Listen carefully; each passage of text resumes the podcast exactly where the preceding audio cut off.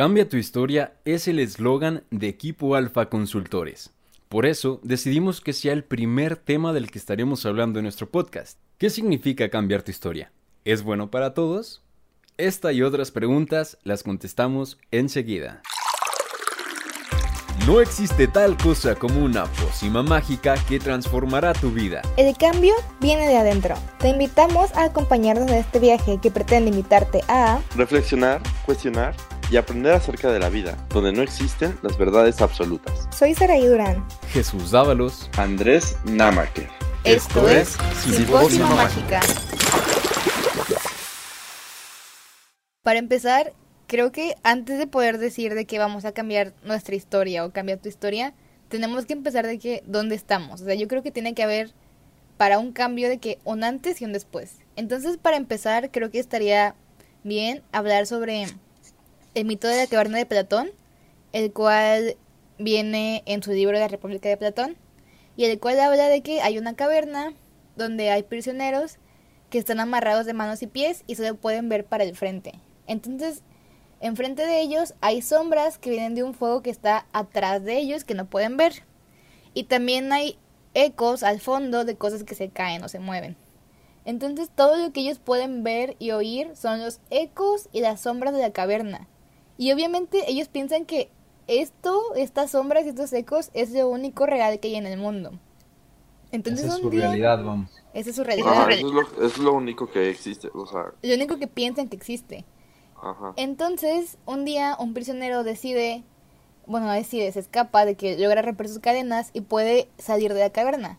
Entonces, obviamente, cuando sale, pues le cuesta un momento adaptarse a la luz del sol, al pasto, de que a ver, obviamente, el mundo normal fuera de la caverna. Y cuando regresa, después de su viaje al exterior, y les cuenta a los demás de que lo que, ay, de que lo que pasó, le dicen de que estás loco. Obviamente lo echan de loco porque imagínense gente que ha estado toda su vida de que atorada viendo sombras y de repente llega alguien de que no, todo esto es de que de que estamos encerrados, de que afuera hay de que un mundo diferente, hay pasto, hay sol y así. Obviamente lo echaron de loco. Entonces, este mito tiene como que dos finales, ¿no? En un final de que el prisionero decide regresar a como estaba, de que la esclavitud de que solo ver sombras y en el otro final lo matan porque piensan que se volvió loco en su viaje de exterior. Este mito lo usa Platón como analogía a la muerte de Sócrates, ¿no? De que lo mataron porque era una mala influencia para los jóvenes, o sea, porque sus reflexiones incomodaban a la aristocracia griega. Entonces por eso lo mataron. Y entonces es la manera en la que Platón como que se queja, que dice de que no, pues Sócrates era el prisionero que pudo ir y ver más allá y de que regresó y nos invitó al viaje y pues lo matamos porque no lo entendíamos. Pero, sí, y esto yo creo que ha pasado muchas veces en la historia, ¿no? O sea, eh, me parece que igual, creo que fue Nicolás Copérnico el que dijo del mundo, que el mundo era redondo y que nosotros girábamos alrededor del sol y etcétera, en vez de que el, sol girara alrededor de nosotros. Creo que fue Galileo Galilei. Galileo Galilei, tienes toda la razón. Ajá, que lo exiliaron. Lo exiliaron. O sea, sí, o sea, como que esto podemos como que traer de realidad, o sea, ¿cuántas veces nos ha pasado que incluso de que yendo a otra región del país, los famosos bolis o bollitos o congelados o raspados, de que tú estás en tu caverna, en tu realidad, que este postre para mí toda mi vida me han dicho que se llama bolis. Entonces, ¿cómo puede ser posible que haya gente en el, mi mismo país que les llame diferente a lo que yo estoy acostumbrada? Entonces yo creo que para poder empezar a cambiar, para poder empezar a pensar en un cambio, tenemos que ser conscientes de dónde estamos, de que cuáles son mis cavernas, cuáles son las cosas que mantienen lejos de ver una realidad objetiva. Y pues sí, yo creo que es como un buen punto para empezar a hablar sobre cambiar nuestra historia. Tienes, tienes mucha razón porque por ejemplo, si vemos cuáles son las sombras que siempre se nos han estado poniendo o, los sonidos que siempre hemos estado escuchando y después salimos, o sea, ese salir y poder empezar como a ver qué es lo que hay y qué diferentes maneras de pensar, qué diferentes maneras de ver el mundo, qué diferentes maneras de todo, pues eso es lo que en realidad hace que podamos empezar como que a moldearnos a nosotros mismos, porque antes en la caverna estamos moldeados por alguien más, ¿sabes? Entonces estamos rompiendo con, con ese paradigma. O más que ser moldeados por alguien más, también podríamos decir que estamos siendo moldeados por el contexto que nos rodea. Porque nosotros, o sea, esta metáfora se puede ver de tantas maneras que se puede decir es que yo nací en esa caverna. O como tú decías de que es que yo nací en Coahuila donde le decimos bolis y no le decimos raspados. O sea, nos empieza a formar el contexto en el que nacemos y entonces es difícil salir de ahí o de ese contexto. Entonces, la pregunta que me he hecho mientras los escuchaba hablar es, ¿cómo me voy a dar cuenta de cuál es mi caverna si sigo dentro de ella? Eso está bien interesante porque yo creo que la única manera o como que el único escape que tenemos es literalmente saber más. O sea, el conocer es poder experimentar otras experiencias a través de alguien más. Sí, puede que algo que a mí me gusta mucho es como ver cómo vive la gente en otros continentes. Porque sé que es nada de que medio raro, pero realmente es interesante de que ver cosas que para mí son súper normales por mi entorno cultural y social, en otro lado del mundo son de que bien raros. O sea, como platicamos el otro día, por ejemplo, aquí en, en, Occidente, de que la gente se casa y se pone anillos, pero en la India se ponen el punto entre las cejas para decir que están casados. Entonces, son como que cosas culturales que tenemos arraigadas y que solo nos damos cuenta cuando podemos conocer más. O sea, yo creo que esta metáfora es sobre el conocimiento. O sea, creo que más bien va sobre el conocimiento, sobre cómo conocer abre tu mente. Sea, cómo, cómo cultivarte, cómo leer, cómo estar de que día con todo, te ayuda a abrir tu mente, o sea, a, realmente ver que hay otras perspectivas que lo que te enseñan, porque muchas veces tu primera caverna es tu casa, o sea, de que tu familia, tu núcleo, o sea, es tu primera caverna porque tú vives en un entorno de que te enseñan de que una cosa y luego creces y sales al mundo real y ves que es bien diferente y como que yo creo que toda la vida es ir saliendo de una caverna tras otra, o sea, siento que está divertido. El ser foráneo.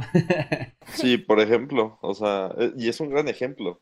El hecho de que siempre estuviste en tu casa, que tus papás te hacían la mayoría de las cosas, que no tenías que preocuparte por mucho, o que en sí tenías compañía. Y de la nada que te toque ese choque, ese cambio de que ahora vives solo o, o con personas desconocidas, que poco a poco pues las vas conociendo, ¿no?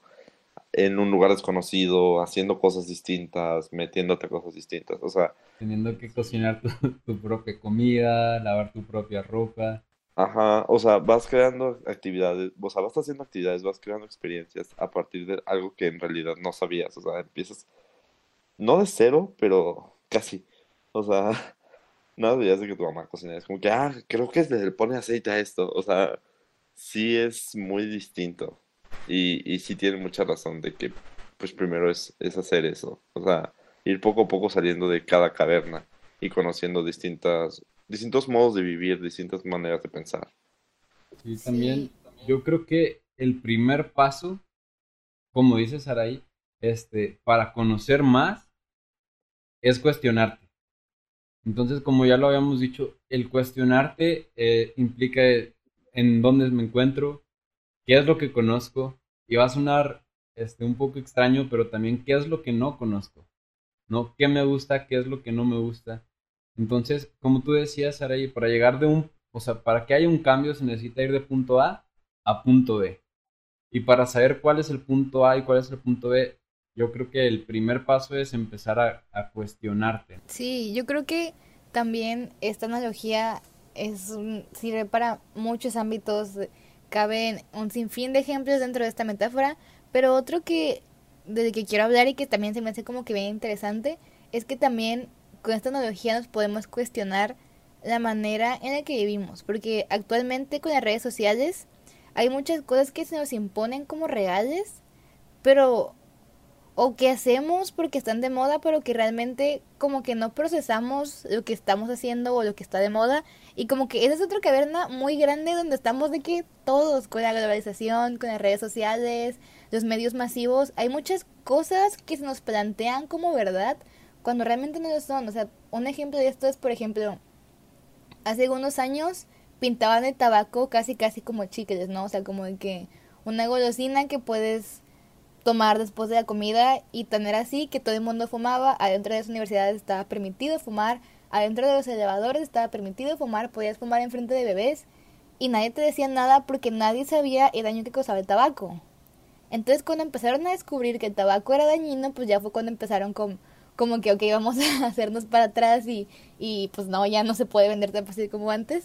Pero sí, ¿no? O sea, era una, como que, de cierto modo, una caverna, porque los medios de comunicación masivos promovían este producto, o sea, hacían que la gente lo comprara y la gente lo hacía sin cuestionarse si realmente era real lo que decían sobre el producto. Y pasa, o sea, siento que esto no es como que algo decir del pasado de que, ay, ya pasó no va a volver a pasar, no, o sea, sigue pasando ahorita con lo que consumimos, con cómo nos vemos, con lo que vestimos. Las redes sociales, los medios de comunicación masivos son una caverna enorme, que no es como que ya que sean malos y de que ya dejados, no, sino que simplemente también parte de cambiar es cuestionarte, empezar a, a, tratar de ver qué hay más allá de lo que te dicen al principio, ¿no? O sea, para bien y para mal, porque puede que encuentres un producto que te vendan como algo X y resulta que es de que una ganga porque calidad, precio es excelente, o sea, puede ir de que para bien o para mal. Por ejemplo, uh, dices que tiene ventajas y desventajas, y eso también lo veo. Por ejemplo, los medios de comunicación, si no hubieran existido antes, si hubiera pasado, no sé, esta, esta, este de del coronavirus, eh, los países no hubieran estado en la capacidad para, por ejemplo, para prepararse. Algunos más que otros, por ejemplo, por su estado. Pero también tienes mucha razón. Por ejemplo, si yo sé que por ejemplo, algún, algún canal de televisión realmente no está diciendo la verdad o creo que no está diciendo la verdad, pues ahí es cuando me cuestiono de que, ¿qué me está diciendo? ¿E-, ¿Es en serio lo que me está diciendo? ¿De dónde lo sacó? O sea, si comienzas como que a hacer esas preguntas y, e indagar, pues mejor dices, ¿sabes qué? Mejor investigo más. ¿Qué tal si encuentro que no es cierto o que los números mienten o, o que ya se está haciendo algo? Por ejemplo, este, con eso otra vez coronavirus, este, estoy viendo que ya están haciendo una cura, una vacuna, pero lo están dice y dice y dice y dice, y, la verdad es que no lo creo, pues me meto a algún artículo, me, me, me, empiezo a indagar a información que realmente creo que está bien fundamentada por hechos, en lugar de nada más escuchar y decir, ah, no, pues sí, y ya. O sea, no es como que cerrarse y ponerse el candado, sino más bien como que abrirse y, comenzar a explorar. Totalmente, y creo que aquí entra uno de los puntos que queríamos tocar y lo quiero presentar de dos formas. La primera es una pregunta, que es, ¿cómo sabes si necesitas un cambio en tu vida? Y creo que hay dos aspectos aquí. El primero es la razón, que es lo objetivo, y el segundo es el cómo te estás sintiendo. Porque evidentemente si no te sientes bien este, y no sabes por qué, pues tienes que empezar a preguntarte el por qué. Y puedes buscar en hechos también para no solamente basarte en lo que sientes. Y aquí llega el segundo punto, que más que una pregunta es un método, que es el pensamiento crítico. Sí, antes de empezar con el pensamiento crítico, creo que también es importante hablar que, que esto de cambios y cavernas y, y escapes de la caverna y dejar de cautivos no es para todos, ¿eh?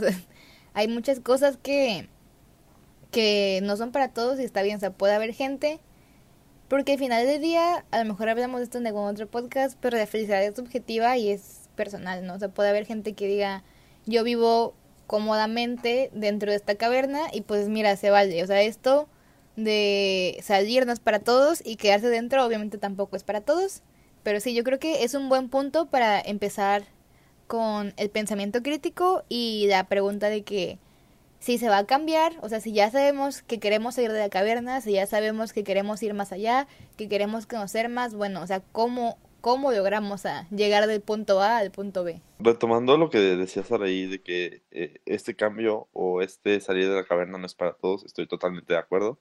O sea, cada quien adapta las estrategias y, y pues las maneras de ser, de pensar a cómo son. O sea, no puedes eh, meter la idea de alguien a otro cerebro porque no lo va a procesar de, igual manera. O sea, siempre tiene que ser diferente, pero no es tan mal intentarlo. O sea, si esto tú crees que te pueda funcionar y eh, empezar con lo de la caverna y empezar como que a, a ver de dónde se puede salir tú, excelente. Si no, si no es para ti, puedes intentar mil maneras porque siempre va a haber algo que alguien nos, nos beneficie. Entonces, nada más que decirles. Totalmente. Y ahí podemos agregar un poco lo que han estado eh, compartiendo nuestros otros compañeros de equipo Alfa en los lives, que los invitamos a verlos en Facebook e Instagram. Eh, vamos a estar hablando todas las semanas sobre estos temas, diferentes puntos de vista, eh, tanto por Facebook, Instagram y el podcast, por supuesto. Este, y ellos estaban comentando sobre esto que, que se llama la zona mágica y la zona de confort. Es una teoría que dice que la zona de confort es como si fuera un circulito y tú estás dentro, no es una zona física, es una zona de comodidad, por así decirlo, en la que tú estás cómodo ahí y exactamente como ustedes dicen, no es obligatorio salir de ahí. Hay personas que se pueden quedar en la zona de confort y está totalmente perfecto. Y es un reto salir de esa zona de confort. Entonces, como decía Andrés, si tú quieres empezar a salir de esta zona de confort, pues lo único que te aseguramos es que va a estar incómodo, va a ser un reto, pero vas a aprender que después es como si fueran este, tres límites, ¿no? El primer límite es la zona de confort, el segundo es la zona de aprendizaje y el tercero es la zona mágica. Y para pasar de pues punto A, que digamos la zona de confort, a punto B, que es la zona mágica, pues tienes que pasar por la zona, no sé, eh, A.1, que es la zona de aprendizaje, ¿no? Que es el transcurso entre A y B. Sí, totalmente. O sea, y volviendo a lo que hablábamos del mito, pues es eso, ¿no? De que cuando este hombre salió de la caverna, pues obviamente el sol le dolió, o sea, la luz del sol lastimó sus ojos porque pues es algo a lo que no estás acostumbrado y obviamente da miedo, pero pues la motivación es lo que hay después, ¿no? O sea, cuando te acostumbras a la luz del sol, cuando sales de la zona de aprendizaje, llegas a la zona mágica o puedes observar el paisaje y puedes ver de que todo lo que te habías perdido por estar en la zona de confort. Pero sí, obviamente, esto es adaptable, cada quien lo hace a su ritmo y es totalmente válido de la manera en la que puedas hacerlo. Y bueno, continuando con el pensamiento crítico, eh, encontramos una guía o especie de libro, guía cortito, muy interesante que se llama La Guía para el Pensamiento Crítico, que la escribió eh, Paul y Elder en el 2003 y se llama La mini guía para el pensamiento crítico. Entonces, en esta guía rescata, ¿no? Es como una especie de instructivo de cómo formular mejores ideas, cómo contestar preguntas e inclusive tiene este ejercicios para que saques las ideas principales de tus artículos cuando los leas y así. Pero lo que rescatan mucho es que el pensamiento crítico es basar tus opiniones en hechos, ¿no? Ya no es simplemente de que, ah, yo creo que esto es así porque así me lo enseñaron, porque yo tengo la razón o porque yo lo digo, sino es más de que, ok, yo voy a decir esto y voy a estar seguro de lo que estoy diciendo porque es algo que está fundamentado, porque es algo que alguien investigó y lo comprobó. O sea, yo te puedo hablar, no sé, a lo mejor de algún tema que tenga que ver con física, porque yo investigué y mis argumentos tienen una base. Entonces cuando tú te preocupas porque tus argumentos tengan una base, todo lo demás se facilita un chorro, porque ya vas a, como que vas a hacer más fácil las ideas que tengas sobre el mundo externo porque tus argumentos son comprobados en una base sólida, ¿no? O sea, que si vas por ahí pensando que a lo mejor el cielo es verde, va a ser de que un show que va a ser bien feo cuando todo el mundo te diga de que no, es azul, o sea, de que mira, no es tan difícil comprobar que estás equivocado. Quizás, o sea, esa persona, no sé, tiene daltonismo y él sí lo ve verde, ¿no?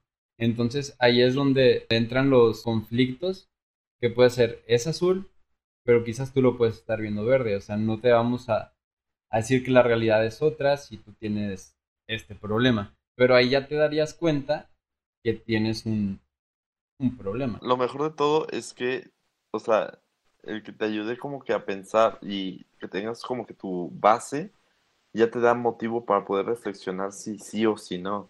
O sea, si tú estás viendo que todos los demás lo ven azul y tú lo ves verde, pero estás investigando y, tienes tus buenas bases de que debería de ser azul, entonces puedes reflexionar de que tienes un problema.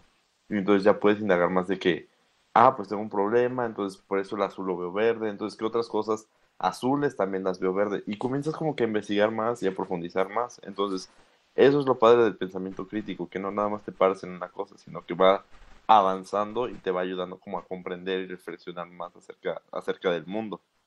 Totalmente, y aparte obviamente alguien con daltonismo, aunque lo vea verde, lo va a adoptar como azul, porque pues va a decir de que ah, a, mí me enseñaron que es azul, y va a estar de que muy cañón que, que realmente sepa que, ok, a lo mejor esto se llama verde, porque para mí se llama azul. o sea, y obviamente sí, o sea, es como decía Andrés, o sea, obviamente esta persona va a aprender sobre su condición y va a, que a, poder sobrellevarlo. Ahora, una frase que está en el libro que a mi parecer me llamó mucho la atención, dice, somos en realidad un animal que se engaña a sí mismo. Y yo creo que sí, ¿no? Porque muchas veces nuestras expectativas hacen que veamos las cosas de una manera diferente a que son en realidad. Y no siempre es porque tengamos más intenciones, ¿no? Por ejemplo, si llega mi hermano menor, que yo adoro, y me, me dice, estuve trabajando dos semanas en este proyecto, ¿cómo me quedó? Aunque le haya quedado horrible, yo le voy a decir, no, para mí es lo más bonito que he visto en mi vida porque está tu esfuerzo ahí. Entonces, obviamente, claro que el ser humano es un animal que se engaña a sí mismo a conveniencia. O cuántas veces me ha pasado de que, bueno, sí, estoy comiendo muy mal, pero pues unos taquitos, o sea, ¿A quién le va a hacer daño? Exacto, una vez no hace daño y luego ahí estás de que, ay, subí tres kilos, ¿qué pasó? Sí, o sea, obviamente vivimos engañándonos y el pensamiento crítico es como el ingrediente, e, el secreto que te va a poder ayudar a decir de que, ok, estos no me hacen tanto bien a esta hora, porque entonces ya vas a poder sacar tu investigación y decir de que, bueno, pues de acuerdo a mi metabolismo y así, o sea, como que puedo esperar a comer en el eh, mediodía a lo mejor. Claro que fíjate, es algo que a mí me pasó en esta cuarentena, este, que fue un proceso de descubrimiento en cuanto a la comida. Yo comí una vez una hamburguesa en la cena, me cayó muy pesada y tuve insomnio toda la noche, me dormí como hasta las 4 de la mañana. Pero la hamburguesa estaba buenísima, o sea, eso no te lo voy a negar. A la siguiente semana, mi familia otra vez de que, oigan, volvimos a hacer hamburguesas. Y yo es como que, ok, ya me pasó una vez, pero tal vez no fue la hamburguesa, tal vez fue otra cosa. Me la volví a comer y otra vez me desvelé como hasta las 4 de la mañana sin poder dormir. Y dije, ok, es la hamburguesa, o sea, ya no puedo cenar tan fuerte. Si ceno fuerte, no voy a dormir. Claro, claro. Y aparte, o sea, es algo que se va como que practicando, no es algo que se dé de la noche a la mañana, no es como que ah, ¿sabes qué? Esto me hace mal, lo voy a hacer y, lo, voy a, lo voy a evitar, lo voy a evitar, lo voy a evitar. O sea, quieras que no tenemos tentaciones, por ejemplo, no sé, quieres hacer la, o sea, necesitas hacer la tarea para que te vaya bien, pero tienes la, la distracción de tener el teléfono, la compu, los videojuegos, la televisión, Netflix, lo que sea. Pero tu pensamiento crítico debería ir dirigido a, ya sé qué es lo que me conviene en este momento, que es que me vaya bien en mis calificaciones, ya vendrá el momento en el que voy a poder utilizar lo demás. Pero pues les digo, no es, no es algo que se, que se pueda, o sea, sí puede haber personas que tengan la voluntad de hacerlo, pero bueno, a mí me ha costado mucho trabajo. Y me cuesta mucho trabajo. Desde que, ay, es que tengo ganas de jugar un montón y mi tarea, ah, claro. entiendo, pero hay veces en las que sigo de que no, aparte me tengo que enfocar en esto. Entonces, sí es algo que se tiene que practicar, obviamente. Sí, por supuesto. Y esto me lleva como a la siguiente frase que, que saqué de esta mini guía para el pensamiento crítico, que dice, el pensamiento de mala calidad cuesta tanto dinero como en calidad de vida. O sea, esto quiere decir que realmente cuando no tienes un pensamiento crítico y cuando no tomas decisiones fundamentadas en argumentos sólidos y reales, pues pasa todo esto que ya hablamos, ¿no? Que te va a costar dinero porque a lo mejor te engañas y compras un producto que no necesitas o que te hace daño y pues pierdes dinero. Y en calidad de vida, porque obviamente cuando no tienes un pensamiento crítico y no tienes autocontrol, no te autorregulas, pues no sé, es como lo que decía Andrés ahorita, ¿no? De que a lo mejor sí tengo que estudiar, pero pues no me autorregulo y, y juego de que toda la noche, obviamente tu calidad de vida va a ir de que en descenso total. Sí, entonces yo creo que el pensamiento crítico es algo interesante porque no es algo que escuches muy a menudo, o sea, no es algo que, que esté tan presente en nuestras vidas como debería y que sí nos va a ayudar bastante a poder hacer este cambio, ¿no? Entonces, cuando escuches la frase cambia tu historia, estaría bien padre que te pudieras asociar con pensamiento crítico, ¿no? Con otra manera de ver las cosas, con una manera de conseguir argumentos lógicos, porque hay muchos temas en donde hay posturas contrarias y hay argumentos sólidos, tanto como para el lado A como para el lado B. Entonces ahí pues tú ya puedes tomar partida, pero vas a tomar partida sustentado o argumentado o fundamentado porque vas a haber investigado de que, ok, yo investigué que este producto tiene estos contras y estos pros, pero yo me quedo con los pros o me quedo con los contras y hacer, o sea, de que sé con qué me estoy quedando y sé que estoy rechazando. Entonces sí, o sea, el pensamiento crítico, a mi gusto, es como una invitación a reflexionar en tus ideas personales, ¿no? Reflexionar en la manera en la que aceptas pensamientos como verdaderos o desechas como falsos. También creo que cuando escuchas Cambia tu historia, pues también pensamiento crítico y eso que te lleva, pues autoconocimiento, ¿no? Que es el, el camino, el objetivo que tenemos del podcast. Y hablando un poquito de esto, yo les quería preguntar a ustedes antes de que acabemos, este, ¿es posible que las personas cambien? Me acordé de eh, lo que dijo Heráclito, que es que una persona no se puede bañar en un mismo río dos veces, porque el agua sigue fluyendo y el agua con el que te bañaste la primera vez no va a ser la misma agua con la que te bañaste la segunda vez. Y retomando que habíamos dicho que la vida es un proceso de estar saliendo de caverna tras caverna, yo creo que la respuesta a esta pregunta es que sí. Las personas van cambiando y cambian constantemente. Sí, o sea, yo creo que el cambio es algo que está implícito en nosotros, o sea, cambiamos todo el tiempo. Eh, otro dato interesante que de verdad no tengo tan fresco, entonces no, no estoy segura, no va a ser de que así exacto es de que, pero sí es cierto que todas las células de tu cuerpo en algún punto cambian. Entonces no eres la misma persona que fuiste hace dos años literalmente, porque ya tu cuerpo está conformado por células totalmente diferentes. Entonces siempre estamos expuestos a cambios, o sea, cambia de clima, cambia las estaciones del año, cambian muchas cosas y tú cambias con ellas, te vas adaptando de una manera o de otra a los cambios que vienen con la vida. Entonces, obviamente, si vemos para atrás hace dos años o incluso antes de que empezara la cuarentena, obviamente éramos personas totalmente diferentes, o sea, siempre estamos cambiando. Ahora, esto me lleva a la siguiente pregunta. ¿De qué, qué tan bueno es tu cambio? O sea, refiriéndose a la calidad del cambio. O sea, porque obviamente la vida te va a obligar a cambiar, pero ¿qué tan bueno es? ¿A dónde te llevó? O sea, realmente fue un cambio positivo de que pudiera sacar cosas buenas o, fue un cambio obligado por el contexto. No, sí, totalmente de acuerdo. O sea, de acuerdo con esas preguntas en cuanto a que sí es necesario eh, planteárselas y pues hasta tener un tiempo por, para pensarlo, ¿no?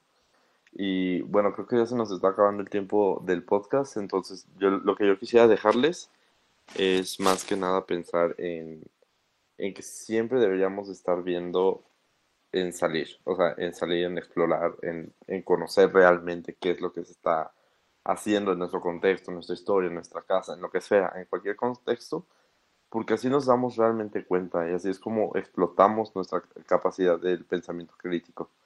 Y sí, con el pensamiento crítico nos puede llevar, ojo, puede llevarnos a cambiar, a cambiar nuestra historia, a cambiar nosotros mismos, pero pues obviamente no a nadie le, le sirve igual, ¿verdad? Entonces lo que yo realmente les quiero dejar es, ustedes están pensando, ustedes realmente quieren cambiar su historia o nada más quieren cambiar un poco del aspecto o no quieren cambiarla. Bueno, pues nos gustaría muchísimo que nos respondieran a estas preguntas, que nos las hagan llegar. Este, y pues quizás también leer de ustedes para empezar a formar esta comunidad tan bonita. Y eh, pues bueno, como equipo Alfa les tenemos una última pregunta. ¿Estás viviendo o solo existiendo? Y tomando en cuenta que conviviendo nos referimos a todo lo que ya dijimos, ¿no? A, la calidad del cambio, a, al sentido que le das a cambiar o existiendo que es como desechos dejándote llevar por el contexto. Muchas gracias por escucharnos y por último, asegúrate que las respuestas que obtengas de todas estas preguntas, de todo este viaje que hicimos en el podcast, sea un nuevo ingrediente para tu pócima mágica. Recuerda que esta pócima mágica solo funciona para ti. Hasta la próxima, amigos.